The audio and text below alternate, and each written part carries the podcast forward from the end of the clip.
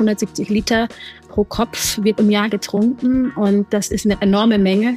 Aber wir machen uns tatsächlich zu wenig Gedanken darüber, nicht nur woher der Kaffee kommt, vor allem, aber wer sind die Menschen, die uns den tagtäglich ermöglichen und unter welchen Bedingungen müssen sie arbeiten. Ich war sehr stolz, dass wir in Deutschland dieses Lieferkettengesetz haben, wo wir ja sagen, nicht nur für solche äh, Dinge wie, wie fair gehandelten Kaffee, der auch was Gutes tut für die Frauen in der Region, wie sie das machen, sondern eben auch der normale Kaffee darf keine Kinderarbeit drin haben. Also das wollen wir mit dem Lieferkettengesetz jetzt sicherstellen. Ja, hallo und herzlich willkommen zu dem BMZ-Podcast Entwicklungssache. Ich spreche heute mit Sarah Nuro über fairen Kaffee und wie dieser Frauen stärken und äh, Armut reduzieren kann.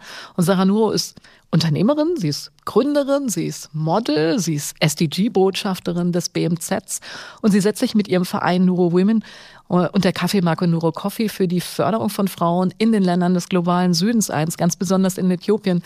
Äh, ganz, ganz herzlich willkommen, Frau Nuro. Ja, vielen Dank. Ich freue mich sehr, heute hier zu sein und dass wir ja, uns unterhalten können. Ja, wir nehmen diesen Podcast ähm, am 20.10. aus und ich glaube, es geht uns beiden so, dass wir alle noch so sehr unter den Eindrücken dieses schrecklichen Angriffskriegs der äh, Hamas auf, auf äh, Israel stehen, auf die, die Menschen, die da verschleppt wurden, diese wirklich schreckliche Situation jetzt gerade. Wir haben aber gerade gesagt, trotzdem muss man ja darüber reden, was sonst in der Welt noch äh, alles passiert, was einfach ähm, zwar jetzt gerade in den Hintergrund gerät, aber was für die Menschen vor Ort so enorm wichtig ist. Und da gehört auch ähm, die Kaffeeproduktion dazu. Kaffee Lieblingsgetränk der Deutschen. Ich glaube, 170 Liter oder sowas trinken wir ähm, ähm, etwa äh, pro Kopf. Ähm, und wir machen uns kaum Gedanken darüber, was passiert da eigentlich hinter den Kulissen, wie unter welchen Bedingungen wird eigentlich Kaffee produziert und was ist daran unfair, beziehungsweise wie kann man es fair machen. Und Frau Nuro, Sie haben ja mit Ihrer Schwester zusammen eine, eine eigene Kaffeemarke ins Leben gerufen. 50 ähm, Prozent der Gewinne gehen in äthiopische Frauenprojekte. Warum ist das eigentlich wichtig? Warum, was hat Sie da angetrieben, das zu machen? Also unsere Idee war, nicht einfach zu gründen, weil wir Lust hatten, jetzt äh, Gründerin zu sein und, und ein Startup zu starten, sondern tatsächlich aus dem Bedürfnis heraus, ähm, eine Alternative zum herkömmlichen Spendenmodell zu schaffen. Also weg von dem klassischen Spenden hin zum, wie man durch wirtschaftliches Handeln Gutes tun kann. Und da haben wir sehr lange überlegt, meine Schwester und ich, wie wir das tun können, gerade im Kontext im Land unserer Eltern und da kamen wir auf äh, ja, den Handel mit Kaffee. Viele haben uns für verrückt erklärt, weil, wenn wir ehrlich sind, ähm, der Markt ist übersättigt mit unglaublich viel Kaffee. Sie haben es gerade einleitend gesagt, 170 Liter pro Kopf wird im Jahr getrunken und das ist eine enorme Menge. Aber wir machen uns tatsächlich zu wenig Gedanken darüber, nicht nur woher der Kaffee kommt, vor allem, aber wer sind die Menschen, die uns den tagtäglich ermöglichen und unter welchen Bedingungen müssen sie arbeiten. Und das war uns auch zu Beginn nicht bewusst, wenn wir ehrlich sind. Weil am Anfang wollten wir eben diese Alternative, wie können wir äh, weg von dem Gedanken der Barmherzigkeit der Menschen durch Mitleid Spenden zu generieren, sondern auf Augenhöhe Leuten begegnen beziehungsweise Arbeitsplätze schaffen und haben uns dann eben auch sehr naiv gedacht, naja gut, dann machen wir eben Kaffee, weil das ist mit 250.000 Tonnen das größte Exportgut des Landes Äthiopiens und die größte Wirtschaftskraft ähm, ist eben Kaffee und auch 15, ich, ja, bis 15 Millionen Menschen leben, sind davon auch abhängig äh, von dem Kaffeehandel. Und, aber erst als wir vor Ort waren, im Auftrag des Kaffees, mit eigenen Augen gesehen haben, wir in Kaffeeplantagen waren, unsere allererste Reise war ziemlich erschütternd, weil ja, wir festgestellt haben, krass, wir konsumieren mit einer Selbstverständlichkeit, aber haben nicht den blassesten Ahnung, was es heißt, wenn es, wenn es so romantisch klingt, handverlesener Kaffee, dass das mühsame Fleißarbeit ist, dass das primär Frauen sind, die stundenlang unter schweren Arbeitsbedingungen in der prallen Sonne stehen, Tausende, Abertausende von defekten Kaffeebohnen mit der Hand aussortieren von Nicht-Defekten und das keine Relation zu dem steht eben, was wir bereit sind dafür zu zahlen. Und das hat für uns, als wir diese allererste Reise 2014 gemacht haben, war für uns klar, dass wir diesen Weg gehen wollen. Auch mit dem Wissen, dass der Markt umkämpft ist, dass kein Mensch auf einen Kaffee von zwei Schwestern, die keine Ahnung haben, gewartet haben. Aber wir uns zur Aufgabe gemacht haben, dass wir ein Bewusstsein schaffen wollen, dass wir genau diese Geschichten erzählen wollen.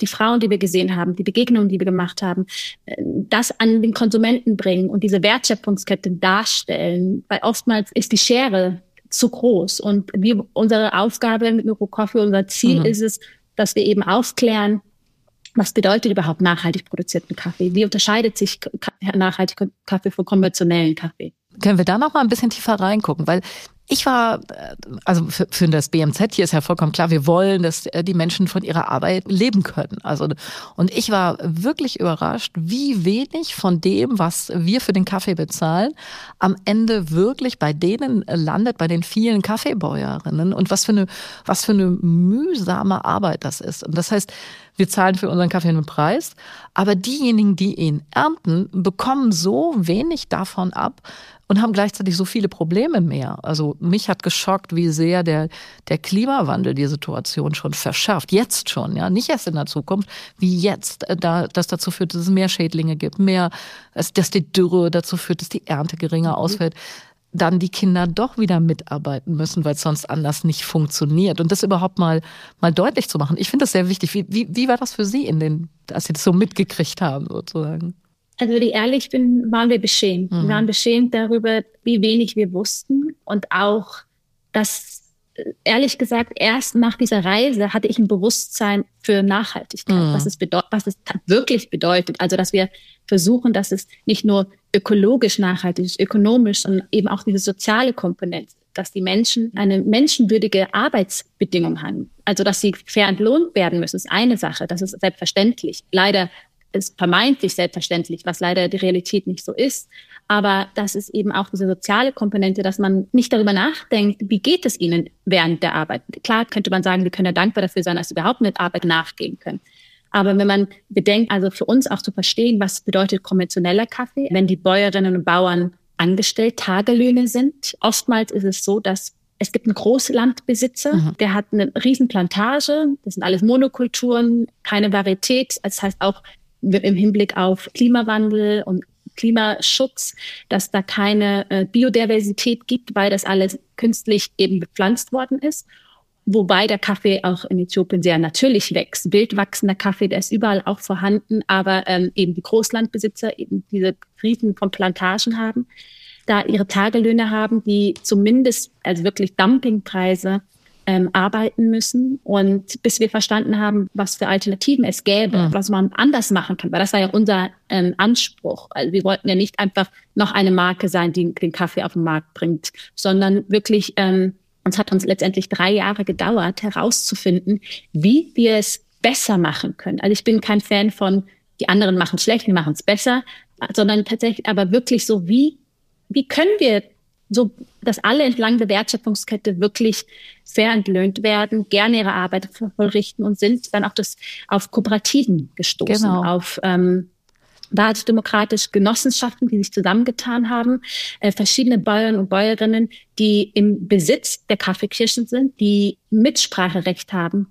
die uns sagen, wie viel ihr, ihre Arbeit, ihre Produkt, wie viel ihnen das wert ist und nicht ein Landbesitzer äh, alles vorgibt. Wir müssen Kooperative, glaube ich, nochmal eben erklären, weil das ist etwas, was das BMZ, also was mein Ministerium auch sehr stark fördert, dass nämlich sich ähm, einfach kleine Landwirtinnen und Landwirte zusammenschließen in einer größeren Kooperative, weil, ähm, also wir, wir fördern allein in Äthiopien schon, schon 38 davon, weil ähm, Sie haben das eben gesagt, dass der Kaffee teilweise noch wild gesammelt wird, auf ganz kleinen Flächen kultiviert wird und das heißt dann auch, dass das für diejenigen, die den Kaffee produzieren, gar nicht so einfach ist. Ne? Die müssen äh, zum Beispiel eine hohe Qualität sicherstellen, Trocknung sicherstellen, haben aber oft gar nicht das Wissen, haben nicht die Instrumente, haben nicht die Dinge, die sie dafür brauchen. Und das kriegen sie dann in einer Kooperative. Und deswegen fand ich auch bei Ihnen diese Idee Kooperativen voranzubringen, also sich zusammenzuschließen, um gemeinsam stärker zu sein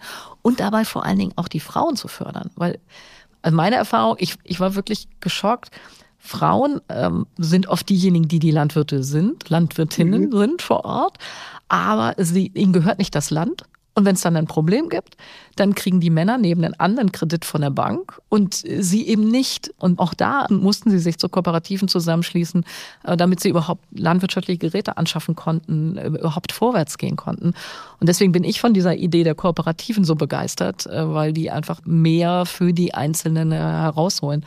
Aber wie, wie sind da Ihre Erfahrungen? Sie haben da gerade angefangen, das zu schildern. Ja, es hat tatsächlich drei Jahre gedauert, weil nicht jeder offenbart, wie, wie man es auch besser oder anders machen kann. Und es hat viele Reisen gebraucht, viele Begegnungen gebraucht, um zu verstehen, eben was für Alternativen es gibt. Und es war toll zu sehen, eben, also dass es eben den Zusammenhalt der Kooperative, was es bedeutet, aber was es eben auch an Sicherheit bedeutet, als Kollektiv gemeinsam auch Anschaffungen äh, tätigen zu können, Kredite aufnehmen zu können, aber auch Qualität zu sichern. Also es ist was anderes, wenn ein Tagelöhner pro Kilo Geld verdient und da einfach nur ganz viele Kirschen pflückt, egal ob die reif sind oder nicht. Und also vielleicht muss ich ein bisschen ausholen die Kaffeebohne ist ja der Kern einer Kirsche. Und je mehr Sonne die Kirsche bekommt, umso roter und fruchtiger und mehr Geschmack gibt äh, die Kirsche her.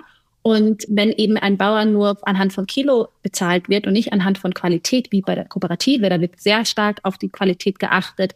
Und wenn du eben auch weißt, ich krieg mehr für mein Geld, dann bin ich auch bereit, lieber weniger zu ähm, pflücken, dafür aber gute, nur die roten Kirschen anstelle von den grünen oder verdorbenen Kirschen und das fand ich auch noch faszinierend zu sehen, das Bewusstsein, dass eben Qualität über Quantität steht. Und, mhm. und auch, was uns zu Beginn auch ein bisschen erschüttert, dass eben der Kaffeesektor Milliarden umsetzt, aber nur zehn Prozent der Wertschöpfung in den Anbauländern bleibt. Das fand ich so, so, so schade. Und mittlerweile wissen wir das. Also das Thema Nachhaltigkeit und Bio und fair gehandelter Kaffee, der ist ja auch zum Glück in der Mitte der Gesellschaft angekommen. Aber 2014, als wir damit gestartet haben, war mir das dann vor Ort bewusst und auch, mhm. weil Sie die Frauen angesprochen haben. Also wir ja, vielleicht können wir noch mal einmal kurz zu dem Preis, weil Sie das gerade angesprochen haben. Normalerweise ist das ja so, die Kleinbäuerinnen und so, Kleinbauern, die gehen mit einer Handelsorganisation hin und die Handelsorganisation äh, nimmt irgendwie eine Menge von denen ab und dann gibt es einen Weltmarktpreis und mehr kriegen die dann halt nicht. Ja? Und das ist ja etwas, was Sie verändert haben, weil Sie gesagt haben, nee, äh, für mich ist nicht der, der Weltmarkt Preis jetzt erstmal das Bestimmende. Ich will, dass die davon leben können. Mhm. Vielleicht können Sie das nochmal beschreiben, weil das so ungewöhnlich ist im Vergleich zu dem, was man sonst so erlebt. Ne? Mhm, also wir sind ja auch sehr naiv daran gegangen. Als wir dann in Äthiopien waren, mit den Kooperativen gesprochen haben, sitzt man dann so im Kreis. Leider sitzen da nur Männer, auch wenn Großteil der Arbeit die Frauen tätigen. Wenn es aber um die Verhandlung der Preise geht, sitzt nicht eine einzige Frau da. Und auch in Kooperativen leider nicht. Da arbeiten wir dran, Verständnis und auch die Frauen mit einzubeziehen in den Verhandlungen. Aber zu Beginn, und oft sehen wir das, sind das primär Männer. Und als wir dann da waren, meinten wir, wie viel wollt ihr für euren Kaffee? Also was ist eure Arbeit euch wert? Da waren die verdutzt, weil die eher gewohnt sind, dass sie handeln müssen und so wirklich feilschen müssen. Und das wollten wir gar nicht. Das war nicht unser Ansatz, sondern es ist auch so, dass sie sowohl auch eine Prämie bekommen von der Kooperative. Also wir zahlen mehr als das Doppelte über den Weltmarktpreis. Gleichzeitig gibt es für sie auch eine Prämie, nachdem sie den Kaffee auch verkauft haben. Das, das ist ja im Grunde genommen wie das Ver Genau, wie das Fairtrade-System. Ne? Fairtrade genau. macht das ja auch so, also wenn jemand ein Siegel sieht, Fairtrade-Siegel, da ist es auch so, dass es, ich glaube, aktuell ein US-Dollar 80 pro Pfund. Und wenn es ein biozertifizierter besonderer Kaffee ist, wie Sie das machen, nochmal einen Aufschlag und dann nochmal einen Aufschlag für die Kooperativen sozusagen, damit da wirklich keine illegale Kinderarbeit drin ist, äh, Umweltstandards eingehalten werden.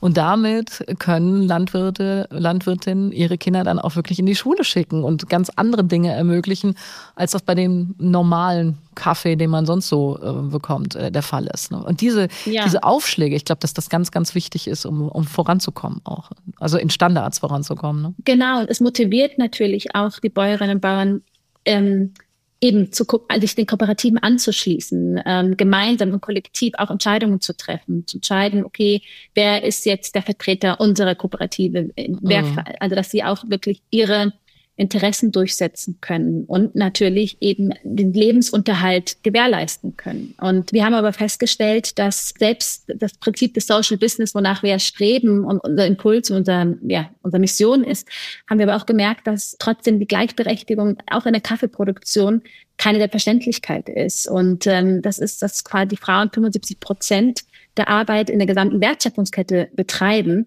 Aber die gleiche Frau, die auf dem Feld die, die Kirschen pflückt, verdient äh, von den 75, also nur 43 Prozent das Einkommen von, also das ist also weil mhm. all das, wo mehr Geld übrig bleibt, ähm, auch dann der Prozess danach, die Weiterverarbeitung des Kaffees, da sind ganz selten Frauen in der Verantwortung, die dürfen da auch wirklich mitreden und das führt dazu, dass sie eben dann weniger Geld bekommen, weshalb wir für uns beschlossen haben, dass wir zusätzlich zu dem Aspekt, dass wir nachhaltig produzierten Kaffee und biozertifizierten Kaffee beziehen, aber gleichzeitig 50 Prozent unserer Gewinne, mindestens aber ein Euro pro verkauften Kilo, in Frauenprojekte stecken wollen, die keinen Zugang, ja. und das ja. ist ganz wichtig, weil das oftmals geht das unter, in uns war es wichtig, dass wir Frauen damit unterstützen, keinen Zugang zum Kaffeehandel haben. Weil Kaffee wird zwar sehr verbreitet und in vielen Orten in Äthiopien produziert, aber eben nicht überall.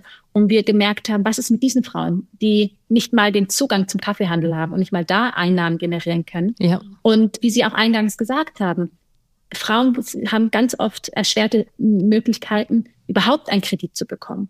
Und wir uns überlegt haben eben, dass wir mit dem Verkauf des Kaffees Frauen einen Kredit in Form einer Starthilfe geben wollen, sodass sie sich ein eigenes Business starten können. Ja, und das ist so wichtig. Ich habe mir das in Ruanda angesehen. Mhm. Wir haben in Ruanda eine Kaffeekooperative von Frauen ja, unterstützt. Toll. Äh, äh, Angelique Karikesi, die hat Angeliques Feines. Ja, genau, kenne ich auch. Kooperative. Mhm. Durfte ich mal kennenlernen. Echt, ich finde, ja, eine ganz tolle Frau und so sehr, sehr beeindruckend. Ähm, die haben ja die Kooperative damals aus Not gemacht, weil äh, nach dem Genozid mhm. einfach kaum noch Männer da waren und sie aus Not heraus erstmal eine reine Frauenkooperative ge ge gegründet haben. Aber was ich da so beeindruckend fand, war, eine Frau, eine der Bäuerinnen hat mir gesagt, ja, sie ist Kaffeebäuerin, sie zeigt, wie das funktioniert, sie zeigt es den Jüngeren, aber ihrer Tochter hat sie äh, eine Nähmaschine gekauft, ah. äh, weil sie wollte, dass sie etwas Besseres, aus ihrer Sicht Besseres macht, äh, dann eben eine Nähstube mhm. und die Kinder alle zur Schule gehen und ähm, so dieses äh, wir, wir, einfach mehr dann zu ermöglichen. Das war den Frauen da ganz, ganz wichtig. Und ich fand das total beeindruckend, wie denen das gelungen ist. Also was die alles vorangebracht haben, wie die dann auch diversifiziert haben. Weil Kaffee kann man ja äh, auch nicht, also das kann nicht das Einzige sein, was man macht. Also weil wenn der abgeerntet mhm. ist, dann muss ja eben auch noch was anderes passieren. Und wie die Frauen das geschafft haben, dann eben auch noch Nüsse anzupflanzen, äh, Obst anzubauen, äh, einfach mehr zu machen in einer Kooperative, um weiterzukommen und um das ganze Jahr über ein gesichertes Einkommen zu haben. Und das ist etwas, ich weiß nicht, was äh, von nur was Ihre Erfahrungen sind, aber ich fand es äh, wirklich schockierend zu sehen, wie stark der Klimawandel das jetzt alles schon verändert, mhm. wie sehr wie, wie sehr die Ernte schrumpft, ähm, damit eben auch der Aufwand äh, nochmal ein anderer wird, überhaupt dort Kaffee zu ernten und wie sehr sie jetzt schon gucken müssen, dass sie auch umsteuern, mhm. andere Sachen machen, was ja gar nicht so einfach ist. Also das ist eine sehr aufwendige Arbeit, einen Kaffee zu ernten.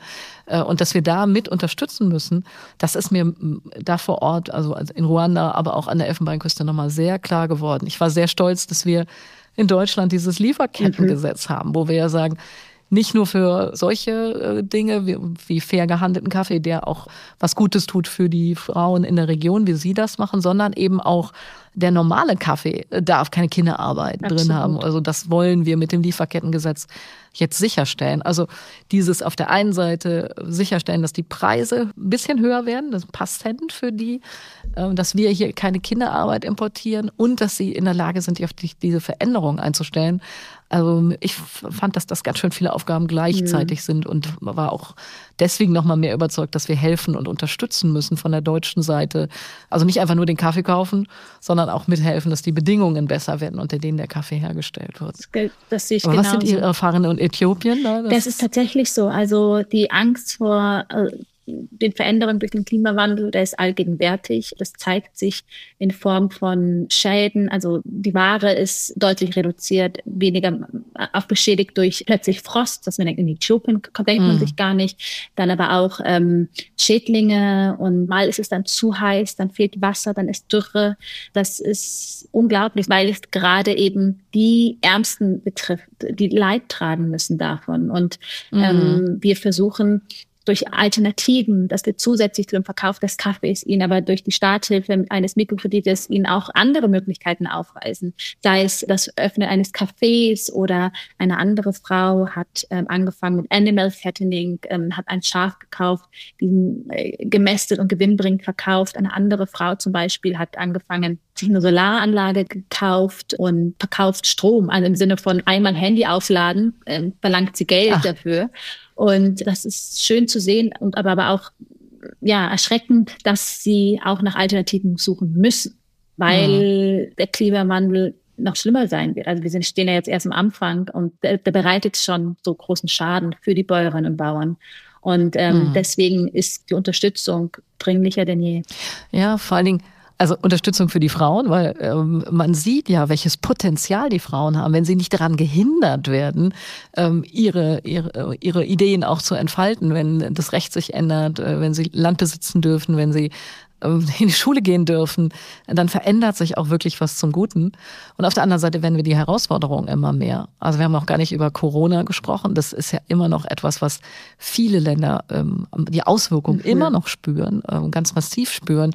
Ähm, der Angriffskrieg äh, Russlands auf die Ukraine hat dazu geführt, dass die Lebensmittelpreise gestiegen sind, überall auf der Welt, was wiederum gerade denen, die schon wenig Geld haben, enorme Schwierigkeiten bereitet. Also äh, gerade die, die so wenig verdienen, wie diese Bäuerinnen und Bauern, für die ist ja jeder Cent mhm. wichtig. Und deswegen fairen Handel zu haben, sowas wie Sie machen, längerfristige Perspektiven geben, Mindestpreis geben, langfristige Abnahmevereinbarung, äh, das ist was, was denen vor Ort dann ja auch hilft, äh, besser zu planen, zu investieren, Dinge voranzubringen und damit eben auch nachhaltiger sich ihre Familien versorgen zu können.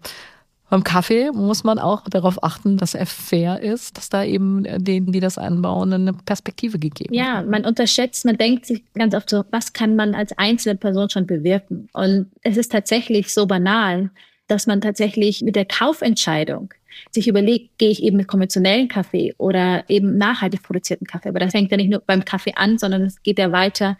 Was tragen wir? Was für ein Lifestyle leben wir? Wie konsumieren wir in allen mhm. Bereichen mhm. des Lebens äh, Dinge und was für Auswirkungen hat das? Und ich kann immer nur dafür plädieren, dass, also ich bin der Meinung, lieber weniger, dafür gute Sachen wie viel zu viel und, und davon Unmengen mhm. Schlechtes. Und man glaubt gar nicht, wie viele das sind. Also wir haben in, also wie viele Kleinbäuerinnen und Kleinbauern das sind. Ähm, wir machen mit der Deutschen Welthungerhilfe, mit Fairtrade International als Ministerium ähm, und zusammen mit dem Forum Fairer Handel unterstützen wir solche äh, Kleinbauernfamilien.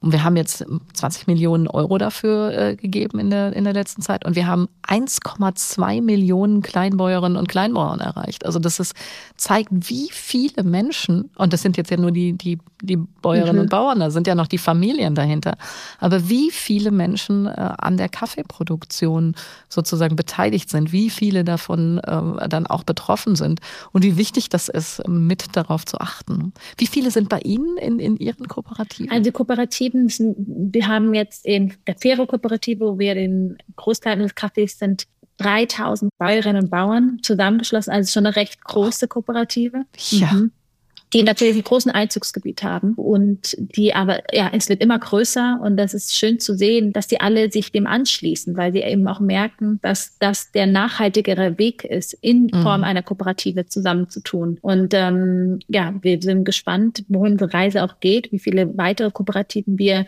einbeziehen können und sind aber erstmal sehr dankbar mit den bestehenden Bäuerinnen und Bauern, die uns beliefern, uns kostbaren Kaffee erst ermöglichen, dass wir den hier trinken dürfen und können können und ähm, freue mich schon auch sehr, also jetzt aufgrund auch der Pandemie, normalerweise bin ich zwei bis dreimal im Jahr vor Ort äh, im Austausch mit äh, den Bäuerinnen und Bauern.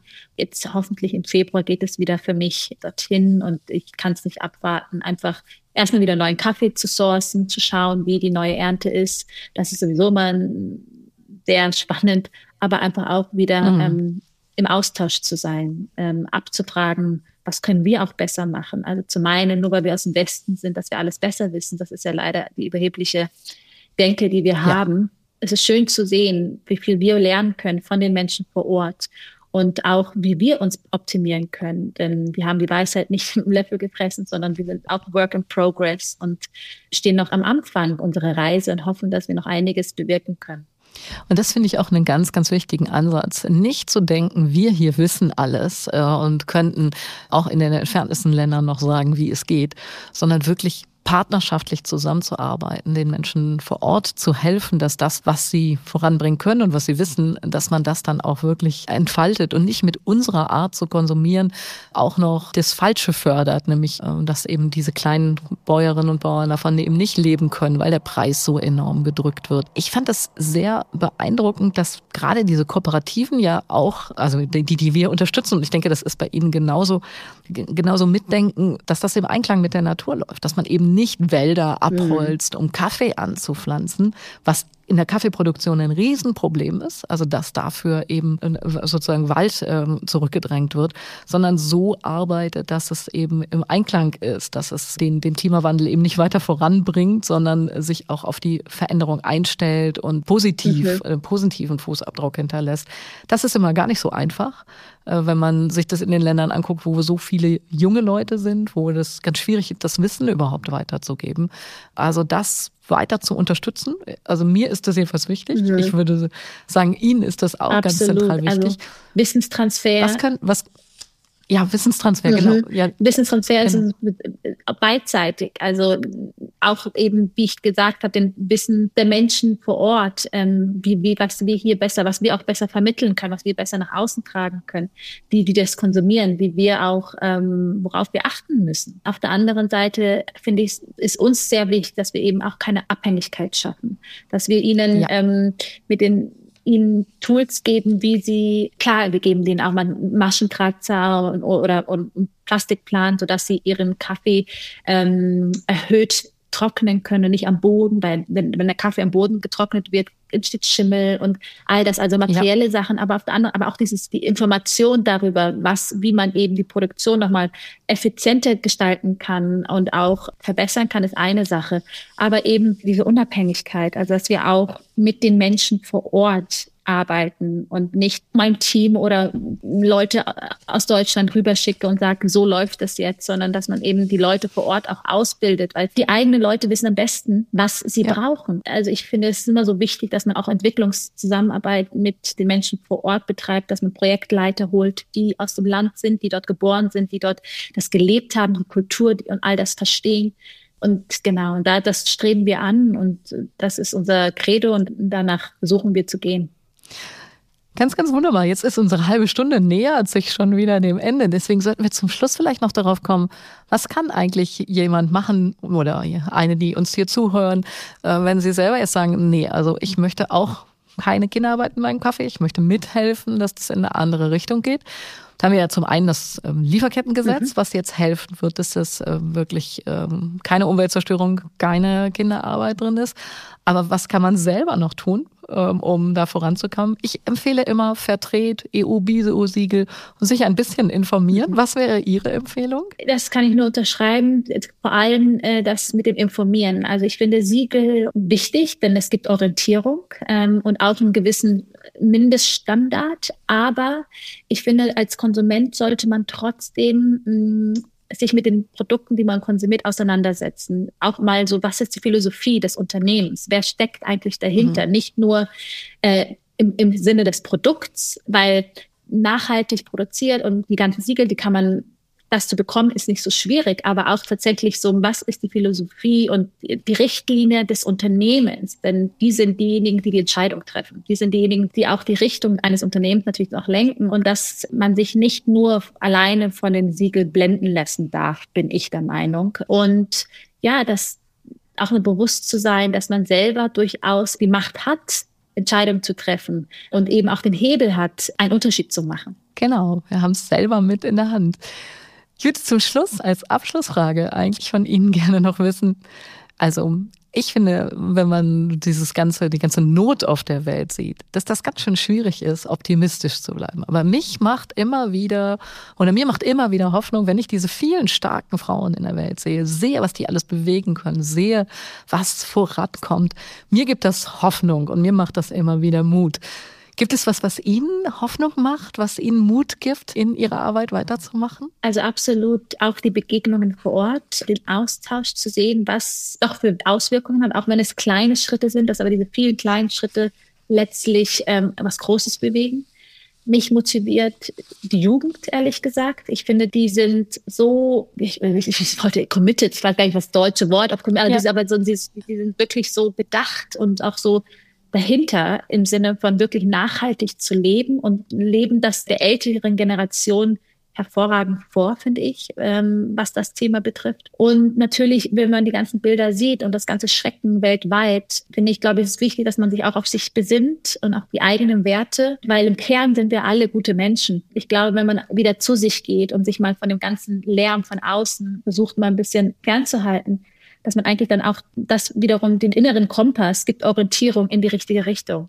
Und das gibt mir Hoffnung. Ja, auch ein bisschen Rückzug gibt mir, ehrlich gesagt, so innerlichen Rückzug gibt mir Hoffnung, wieder Kraft zu schöpfen. Ganz wunderbar, das ist ein perfektes Schlusswort. Äh, Sarah Nuro ist Unternehmerin, Gründerin, Model, SDG-Botschafterin des BMZs und sie setzt sich im Verein Nuro Women und äh, mit der Kaffeemache Nuro Coffee für die Förderung von Frauen in den Ländern des globalen Südens an. Ein ganz, ganz wichtiges Thema. Wir haben es heute mal runtergebrochen auf den Kaffee, auf das Kaffee trinken, aber das ist eben ein Beispiel für wirklich nachhaltiges Engagement. Deswegen ganz, ganz herzlichen Dank für dieses Gespräch. Vielen Dank für die Einladung, hat sehr Spaß gemacht. Gerne.